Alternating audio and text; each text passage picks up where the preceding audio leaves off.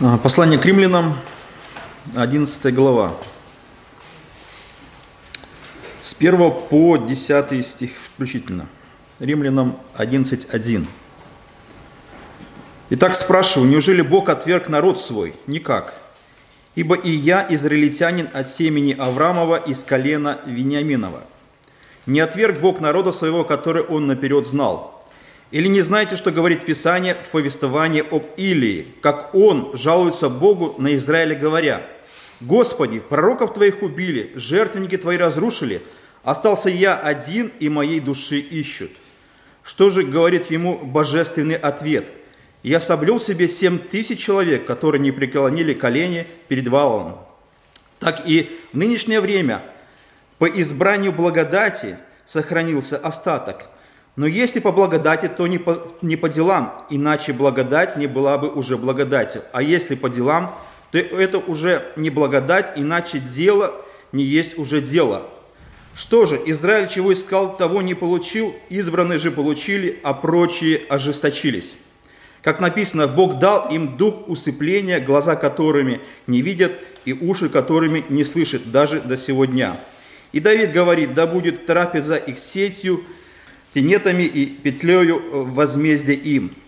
Да помрачатся глаза их, чтобы не видеть, и хребет их да будет согбен навсегда. А, Павел, а, это третья глава в повествовании а, Павла об Израиле. Всегда очень хорошо и легко, когда есть вопрос, есть ответ.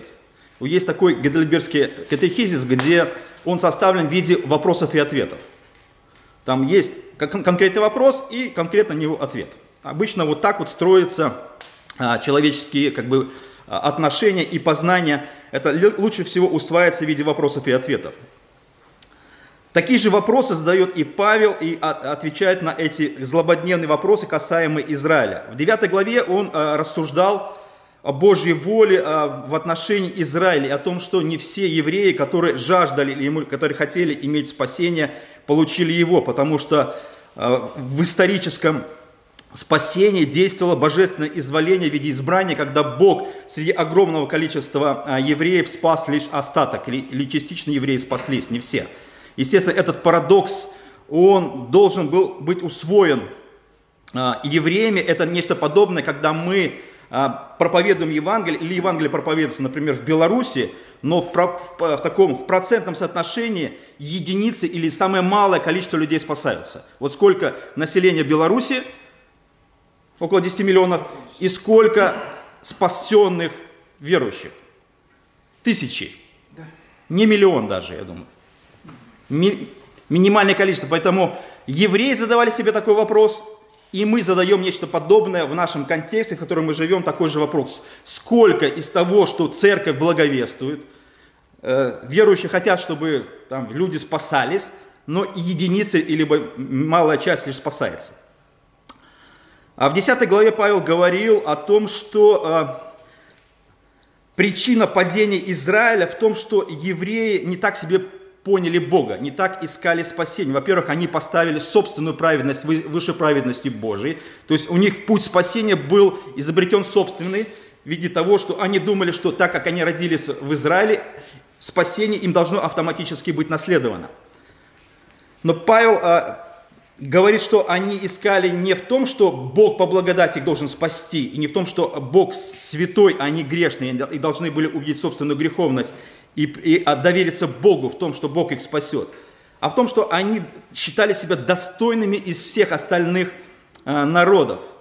Потому что э, евреи, э, первое, что сделали, они хотели присвоить себе Бога, как достояние, как, как э, ту, ту высочайшую личность, которая только им даст спасение. Как бы вот хотели сохранить как бы в ларце вот, вот эту драгоценную жизнь, которая только должна была принадлежать Израилю. Но они очень сильно ошиблись. И вторая причина, которая говорит Павел в 10 главе, о том, что евреи искали не в благодати или в вере спасения, а в делах. И в этом является их ответственность перед Богом, их непослушание Богу, их, их вина в присваивании э, Евангелия себе и спасения. Все это было их, на, на них лежало, их ответственность. Поэтому, когда мы смотрим 9 главу, 10 главу и 11 главу, все время а, есть такой момент, который мы все время ощущаем а, в, в повествовании Павла о том, что есть противоречие, противоречие между божественной суверенностью, что Бог избирает и принимает решения независимо от наших желаний, вечности, и при этом Бог еще возлагает ответственность на человека – вот такие, кажется, несовместимые вещи, да, то есть это очень, кажется, странным и очень трудовместимым в, в нашу голову. То есть как это так может быть? С одной стороны, Бог избирает, с другой стороны, Бог и возлагает еще ответственность, как мы а, читали в 9 главе повествовании об фараоне. И дальше в 11 главе, которую мы зачитали, Павел продолжает анализировать а, непослушание Израиля. И он приводит а, аргументацию, которая казалось бы, ну, должна уже привести к пониманию того, что Бог делает, но все-таки а, у евреев а, возникает такой очень, скажем, странный вопрос, но с другой стороны он закономерный. Они спрашивают два вопроса, на которые Павел будет отвечать в 11 главе. Первый вопрос. Итак, спрашиваю, неужели Бог отверг народ свой? Вот такой вопрос. Неужели все тогда? Бог как бы не верен своим обещаниям, и Бог э, является несправедливым в том, что Он обещал, и так как Он это делает. И второй э, вопрос, он будет звучать уже в следующий раз, мы говорим в 11 стихе. И так спрашивают, неужели они приткнули, чтобы совсем пасть? То есть, если окончательное падение Израиля, либо Бог а, а, а уже все отказывается от своих взятых на себя обязательств по поводу, по поводу Израиля. И Бог, э, если Бог отказывается, естественно, сразу звучит такая э, как бы логическая связь, что Бог, если отказывает, значит Бог не верен своему обещанию – Бог все-таки то, что обещал, дал слово и забрал слово, но Павел будет отвечать, что это не так совершенно. Бог исполняет свое обязательство, но не так, как вы этого хотите. Итак, ответ на первый вопрос. Первый стих Павел спрашивает. Итак, спрашиваю, неужели Бог отверг народ свой? И отвечает, никак. И э, в результате э, вот этого вопроса Павел э, выдвигает два таких очень важных аргумента. То есть на чем строится логика Павла в ответе «никак». Первое свидетельство характера, которое говорит Павел о том, что речь идет о нем самом. И он говорит следующее, подтверждение этой мысли, почему Бог не отверг народ свой. Он приводит себя в пример тому, что Бог хранит верность своим обещаниям и верность Израилю. Ибо и я израильтянин от семени Авраама из колена Вениаминова. Мы видим а, в ответе Павла такой национальный э, еврейский ответ иудейской национальности и патриотизма Павла в том, что Бог все-таки проявляет спасение, спасение самого Павла.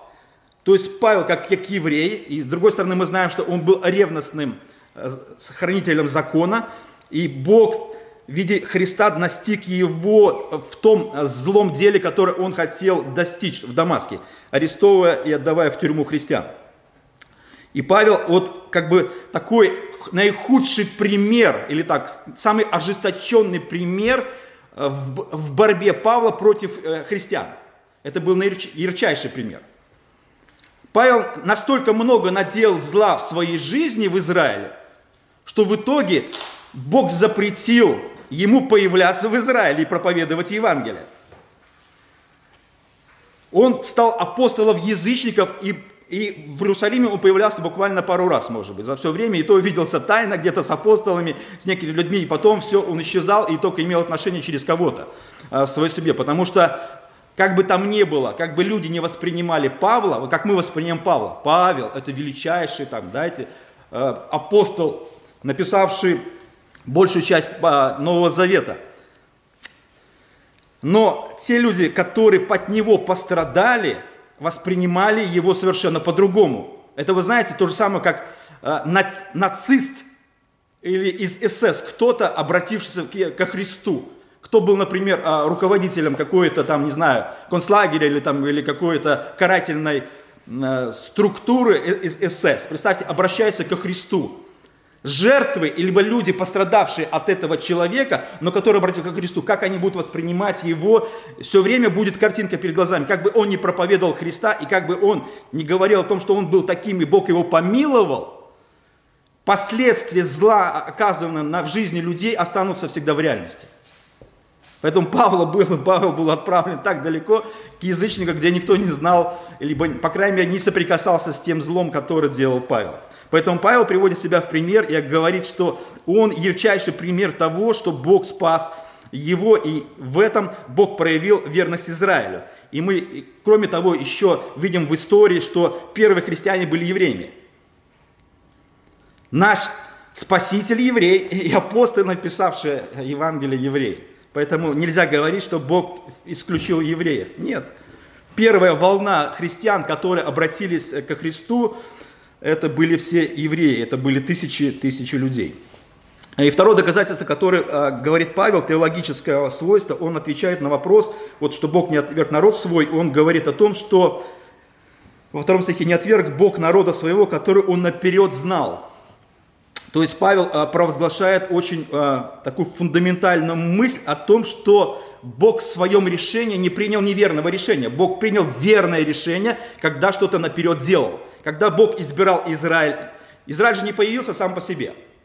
Мы знаем историю Израиля, когда Бог э, выбирает идолопоклонника Авраама, который поклонялся там Луне и всяким божествам. Иногда нам кажется, Авраам это что-то такое, знаете, совершенное. Да, он стал другом Божьим чисто по вере, и Бог дал ему обещание в одностороннем порядке. Аврааму уже было 75 лет, и он бы, в принципе, дожил бы нормально свои, свои годы. И все было бы хорошо в его жизни, может быть, на каком-то этапе. Единственное, что не было у него сына. И вот Бог ему в старости является, в 75 лет Бог является и говорит, так, у меня на тебя большие планы. Я хочу от тебя произвести народ. Представь себе, пожилой человек, который должен произвести большой народ. Но это, конечно, только Бог мог э, таким образом действовать. Бог не выбрал молодого человека или молодую пару, чтобы произвести народ. Бог сделал таким образом, что когда еще Авраам дошел до состояния 100 лет, где уже только чудо могло произвести народ Израиля. Поэтому, когда Павел провозглашает, что Бог не отверг народ свой, который наперед знал, то божественное происхождение Израиля, оно было э, в планах Бога. И когда Бог это делал, Он это не делал случайно. Это то же самое, как Павел провозглашает э, доктрину э, избрания, где он говорит, что тех, кого он избрал, он их наперед знал. То есть Бог лично вошел в контакт со всяким человеком, которого потом предназначил к избранию и к прославлению. То есть вот эти люди, это мы, люди, скажем, не случайные в этом мире или не случайные в этой церкви. Люди, которые, скажем, кажется, наша судьба вроде бы сложилась какими-то витиатами способами, но итог нашей, нашей жизни и судьбы оказался то, что мы оказались в церкви. Как бы там мы, мы себе не планировали жизнь, как бы мы не строили, но она сложилась таким образом, и Бог использовал такие вещи и инструменты, чтобы достигнуть цели спасения нас самих. То есть Бог вступил с нами, как Павел пишет а, в послании к Римлянам 8 главе, в близкие отношения еще до создания мира – и то, что мы здесь, это не случайность, это тот божественный план, который Бог исполняет по своей воле, и Бог контролирует этот план. И поэтому, когда Бог спасает кого-то из евреев, Он спасает это по своему плану. И, и в этом нет божественной ошибки. Или Бог что-то вот, часть спас народа, а остальные не получилось. Нет, у Бога так не бывает. Бог достигнет своей цели всегда. Бог никогда не ошибается. Это вот как по отношению к Иисусу. Иисус никогда не ошибался. Вот мы смотрим, например, в Евангелии, что Иисус никогда не извиняется. Он не говорит, ой, извините, я тут ошибся. Такого никогда не было. Даже когда ученики пытались сказать, ты ошибся, такого не было. К тебе кто, кто тебя теснит или кто там тебе прикоснулся, была история про женщину. Иисус не делает это потому, что он типа невоспитанный, и он не извиняется, или потому что он старше. Нет. Просто Иисус всегда делал все правильно. Для нас это грешник очень тяжело понять. Потому что мы всегда извиняемся, мы всегда ошибаемся, мы всегда знаем, что мы где-то очень часто делаем неправильно. Но Иисус всегда и везде, всю жизнь делал все правильно. Для нас это невозможно понять. Поэтому а, в избрании Богом а, Израиля и язычников Бог всегда был верен и всегда был праведен в своих решениях и никогда не ошибался, и всегда достигал цели. И следующая а, пример, который приводит Павел, а, показывает, что не так, как вы это себе представляли, евреи, а, Бог э, делает спасение через остаток. Он говорит следующее в повествовании. Или не знаете, что говорит Писание в повествовании об Или, как он жалуется Богу на Израиле, говоря, «Господи, пророков твоих убили, жертвенники твои разрушили, остался я один, и моей души ищут». Вот так вот. Так о себе хорошо думал Илья. Илья думал, что он один единственный, что все его даже заслуги, либо победа на, а, на горе Кормил, который, когда он поверг всех а, пророков Ваала, и его победа была настолько велика, что в итоге он, а, скажем, думал, что все, это уже как бы такой венец. Но потом мы видим, что или бежит, убегает от Изавели, он там прячется, он там лежит под кустом и просит себе смерти, потому что а, между победой и моральным срывом была очень близкая у него. И Или в этот момент думал, что он единственный в Израиле, который а, поклоняется Богу. Но настолько было разочарование для Или, когда Бог ему открывает истину. Да, например, если смотреть глазами Или, вот когда вот Бог ему говорит, а, значит,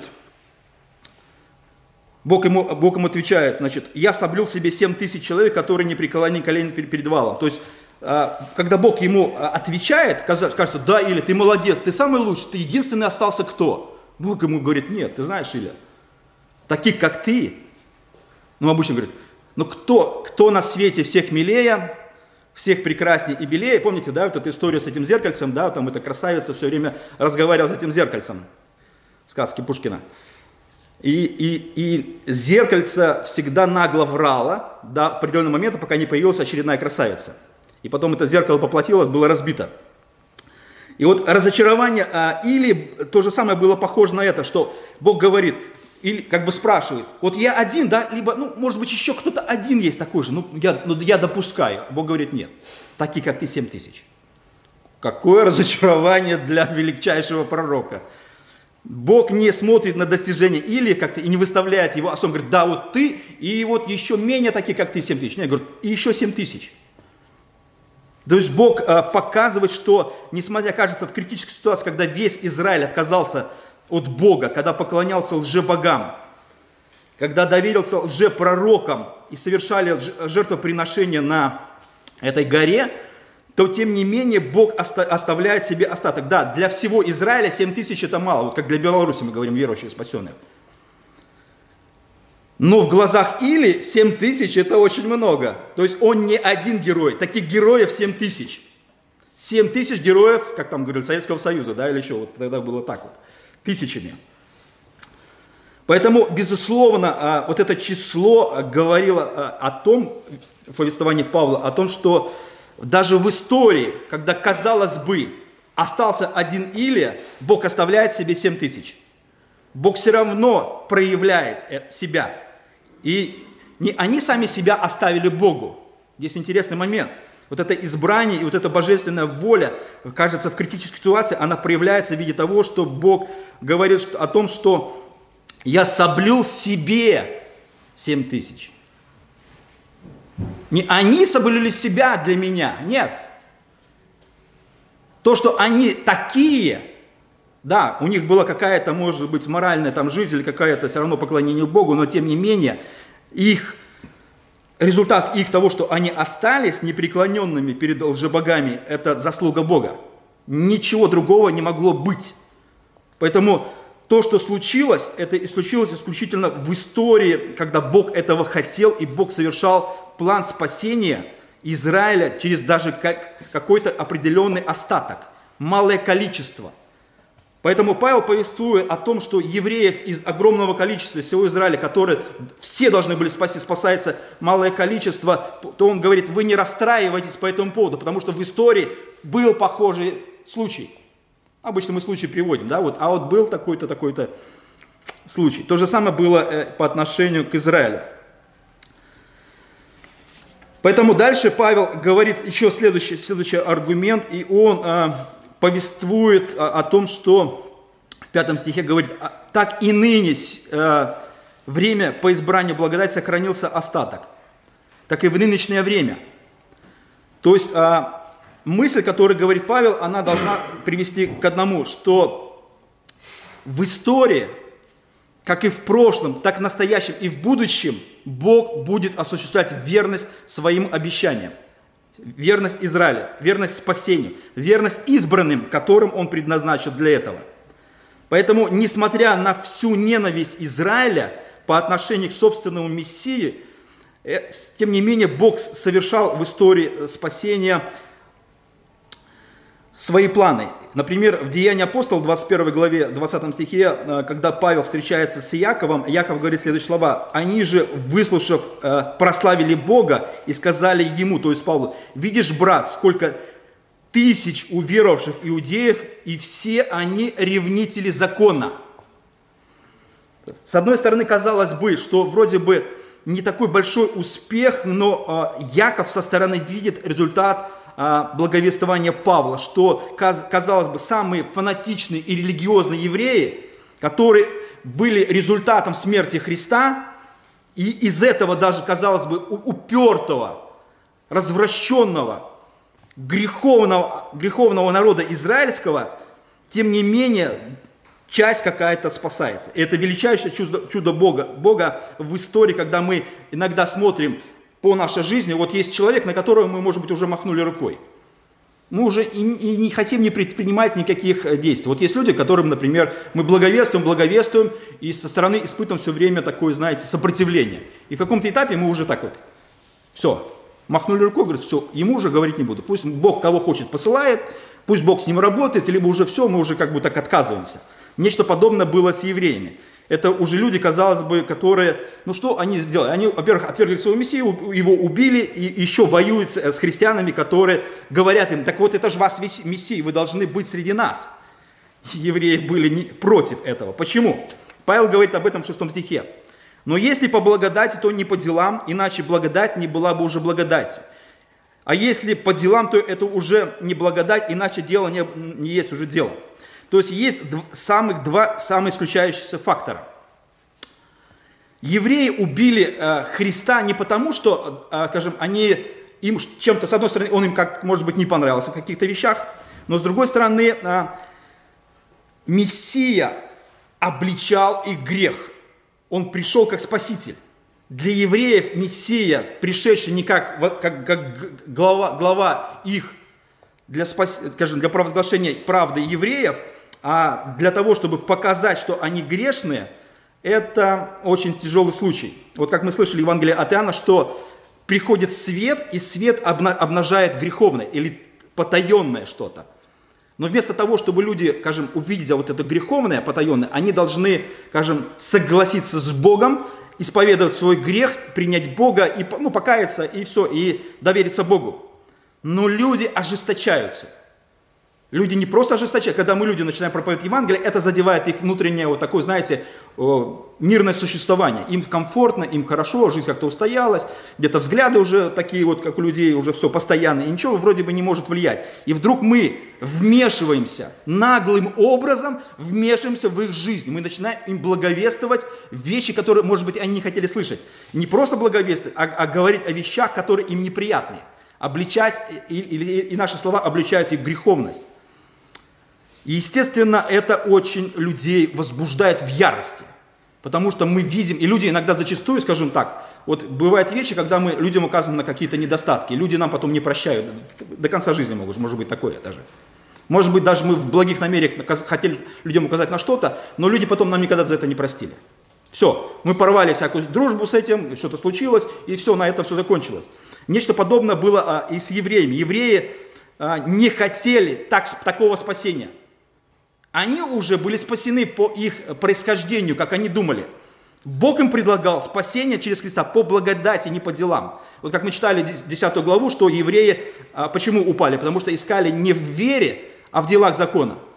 У них был собственный путь, а Бог говорит, нет, ваш путь несовершенен. И что ж такое получается? Значит, мы все делали неправильно, потому что признать нужно.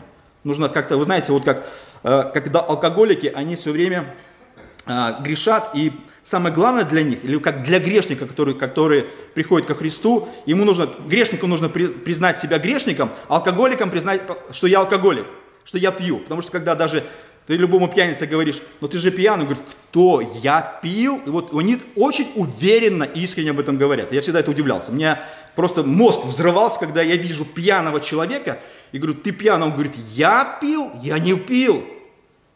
И, и думаешь, кто из них сумасшедший? Я или он? Ну, вроде бы я как-то, ну, вроде я начитаю себя, по крайней мере, в, в разуме и вижу, это, знаете, как а, там, э, в буддизме. В буддизме нет такого понятия реальности, есть такое больше такая скрытая, скрытая, скажем, э, видимая какая-то реальность, но отсутствие материального мира, это такое, есть такой тезис, как Будда видел бабочку. И тезис такой, Будда видел бабочку или бабочка видела Будду? Кто кого видел, в какой реальности кто как, как находится – Нечто подобное, вот люди находятся в какой-то реальности, где Бог пытается призвать людей к какому, какому так сказать, здравомыслию и каким-то вещам, которые люди должны прийти в себя. Поэтому, если по благодати, то не по делам. Это два исключающихся совершенно способа. Для евреев это было противно просто. Это просто вызывало ярость у них. Это вот как хозяйки, которые вот у них, например, есть какой-то определенный порядок, указать на какие-то недостатки.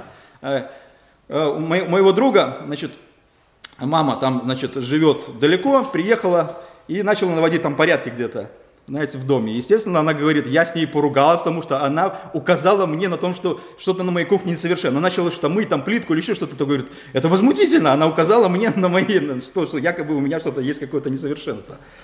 Поэтому евреи, они восприняли э, благодать от Бога, э, они по делам, как оскорбление для них самих –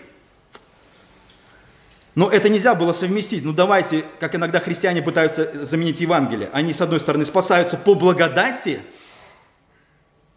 но потом дотянуть до конца нужно делами. Ну так получается. Ну все время нужно, как это сказать, поддерживать себя. Нет, делать нужно, не грешить, грешить плохо, нельзя. Но сделать, доделать что-то до благодати невозможно – люди все равно хотят подтвердить, себя убедить, через какие-то признаки себе показать, что я вроде бы еще пока не сорвался там или дотяну все-таки до конца. Поэтому э, божественный принцип э, избрания и его верности Израилю, он оставался всегда неизменным. Ну, не так, как хотели евреи. И Павел э, провозглашает два таких примера, значит, цитирует два места из Писания, где он показывает последствия неверия Израиля. Седьмой стих, седьмой, восьмой, значит, первую цитату он делает из Второзакония и Исаии. Израиль чего искал, того не получил, избранные же получили, а прочие ожесточились. Как написано, Бог дал им дух усыпления, глаза которыми не видят и уши которыми не слышат даже и до сего дня. А, э, э, это цитата из Моисея, из Второзакония 29 главы, где а, в истории Израиля, опять Павел говорит, в истории Израиля, смотрите, было так же. Представьте себе, евреи выходят из Египта. Таких чудес, которые вот совершал Бог на глазах египтян, ой, израильтян и египтян, это было просто, ну, ну не было такого в истории. Как Владимир говорит, что там море расходилось, там, да, гора тряслась, там, да, столб огненный и там такой-то стоял все время, сопровождал. Но такие чудеса, ну просто уникальные, просто вещи совершались на глазах э, израильтян. Но тем не менее, Моисей провозглашает сердца, чтобы разуметь, оч, оч, очей, чтобы видеть, и ушей, э, ушей, чтобы слышать. То есть а евреи при этом, смотря на эту реальность, не верили и не воспринимали Бога. Это было просто, конечно, удивительно. Находясь в гуще событий, казалось бы, ну мы, мы точно уже поверим, мы на себя примеряем. Кто вам сказал, что мы были бы в числе этих самых? Нет, абсолютно нет. Мы в числе этих самых лишь потому, что Бог открыл нам глаза и уши а не потому, что мы из себя представляем какую-то ценность. И дальше э, о, из, из, из Исаи Бог э, говорит следующее, что Бог дает им дух усыпления. То есть полную потерю духовного чувства или способностью воспринимать реальные какие-то вещи. То есть, с одной стороны, когда вы смотрите, смотрите, смотрите, это, вы знаете, как э, есть такое понятие, вот есть дозорные, либо снайперы. То есть, они смотрят за какую-то целью, либо ждут какую-то цель. Вот все время, когда ты смотришь какую-то точку, у тебя со временем устает зрение, ты теряешь фокусировку, и ты уже практически у тебя размывается. Тебе все время надо либо сменить, либо закрыть глаза, все время как-то отвлекаться. Потому что все время ты не можешь смотреть. У тебя начинается, либо ты засыпать начинаешь, либо э, фокус падать. То же самое происходило с евреями и, э, и с Израилем, который э, был вот, э, во времена Павла. Они видели Христа, пришедшего, совершающего огромное количество чудес. Вы помните, что случилось, э, когда Иисус воскресил Лазаря? Это было чудо, которое ну, просто перечеркнуло все планы евреев по поводу ареста и смерти Христа. Написано, после того, когда Иисус воскресяет Лазаря, многие евреи хотят увидеть этого живого Лазаря, идут и смотрят, и, и уверуют, и верят, верят Иисусу. Начинает какое-то такое пробуждение в Израиле. Что делают евреи? Они хотели убить Лазаря, чтобы не было этого свидетельства об Иисусе, вот этих великих его делах. То есть настолько жестокое сердце – что люди просто доходят до безумия, до какого-то. Поэтому то же самое, когда люди э, в своей греховности, они слышат там и, и от, отвергают, то Бог начинает а, проявлять себя очень жестко. Об этом Давид пишет, 9-10 стих. Итак, Давид говорит, да будет трапеза их сетью э, и тенетами, да, вот это слово такое, тенетами, такая ловушка – я посмотрел в других переводах, «А, и, э, и петлею возмездия им. И да помрачится глаза их, чтобы не видеть их хребет их, да будет согбен, опять слово такое старое славянское, навсегда. Согнен или там согнутый. Вот а, Давид, а, это самый такой цитируемый, это цитата из 68-го э, псалма, самый цитируемый такой а, мессианский текст. Там речь идет о том, что Давид, первое, в каком контексте это было написано, Давид как избранник Божий, как э, праведник э, перед Богом, он э, требует возмездия своим врагам за то, что они его преследуют. А, и этот потом псалом Иисус берет и говорит в контексте о себе. Он обвиняет евреев в том, что они вместо того, чтобы его принять, они его возненавидели. Это в Иоанна 15 главе 25 стихе. Это, это же отрывок Иисус цитирует. То есть там Иисус говорит, возненавидели меня без причины. То есть это мессианский текст, который говорит о враждебности и, и людей, которые преследуют э, Иисуса и праведников. И вот Израиль, который должен был быть э, в результате праведников или в роли праведников – когда он должен был кричать Богу, Господи, нас преследуют как за правду, за истину, за, за Твое Слово, за то, что мы поклоняемся Тебе, живому Богу, а евреи оказались вроде преследователей, праведников.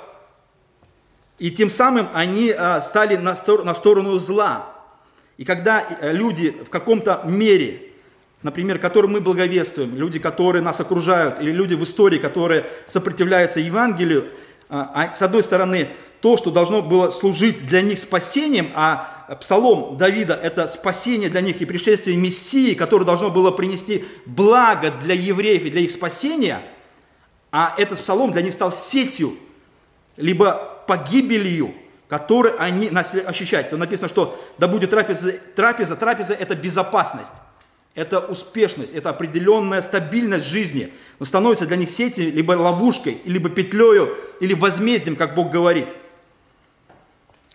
и потом, когда а, Бог проявляет свое наказание, а, то это не просто наказание, это значит наказание в виде того, что Бог просто начинает применять а, принцип по отношению к фараону, когда фараон, будучи жестокий в своем сердце, он начинает, скажем, противиться Богу, и Бог в виде наказания дает еще больше ожесточения сердца. Он не дает выхода из этого положения. То есть все, ты не можешь вырваться. Ты, как бы, ты зацикливаешься в этой греховности, ты ничего не можешь с этим сделать. С этим сделать. Поэтому, когда целенаправленно Израиль отвергает Бога, отвергает собственного Мессию, Бог в виде наказания посылает слепоту. Ты никогда больше не прозреешь. Ты никогда больше не услышишь. На этом тебе конец. То есть это очень, очень тяжелая ситуация. И Бог не отступает в своих таких решениях. Это было, скажем, падение Израиля. Это было наказание большинству евреев, отвергших своего Мессию. Меньшинство спаслось, большинство было наказано. И Павел заканчивает это тем, что он как бы выводит такой общий, общий принцип, говорит о том, что евреи, они заслужили то положение, к которому они пришли. Вот эта судьба, тяжелая судьба, это результат их собственной греховной жизни. Это вот иногда, казалось бы, вот бывает в нашей жизни, есть люди, которые нас окружают, они вроде бы такие, знаете, ну, не очень успешные, им нужна какая-то помощь. И люди, а, вместо того, чтобы как-то проявлять усилия, чтобы изменить это положение, либо как-то ну, сделать жизнь свою более успешной, более стабильной, как-то, люди не проявляют ничего. А, а пользуются, например, благами, которые все им должны. Вот такое ощущение, что... И, и, и самое всегда я удивился такой момент, когда ты этим людям начинаешь помогать, а они даже тебе спасибо не говорят. То есть они воспринимают это как должное – ты им должен, а они не, по отношению к себе даже, не говорю даже по отношению к, к окружающим, не должны никому ничего. Вот такое, вот такое положение. Евреи думали, что Бог им должен. И вместо того, чтобы как-то благодарить и как-то верить себя Богу, осознавая собственную греховность, они требовали от Бога то, что Бог им должен, а, а воздали Богу через смерть Мессии. То есть ответственность, которую они понесли, была ужасная. То есть их упорное греховное сердце привела к еще худшим результатам. И эти люди, вот, которые, о которых я говорил, они зачастую так и остаются в таком положении. И э, что с этим делать, я тоже думал, что с этим делать, ничего не сделаешь. К сожалению, ничего не сделаешь. Ты не изменишь их, ты не изменишь их сознание, их, их восприятие жизни. Ничего не может произойти. Поэтому ты просто оставляешь этих людей с их вот таким образом жизни и понимаешь, что что бы ты ни делал, как бы ты ни помогал, как бы это ничего не, не, изменится. Это какая-то, вот, знаете, такой, какой-то фатализм иногда бывает. Испытываешь какое-то разочарование. Нечто подобное по отношению к Израилю. То есть они то, что должны были сделать по отношению к Богу, они сделали. И Бог оставляет их на погибель. Все, ничего уже сделать нельзя. То есть они дошли до полного опустошения сердца. А о остальном поговорим в следующий раз. Ответы Павла на спасение Израиля. Аминь.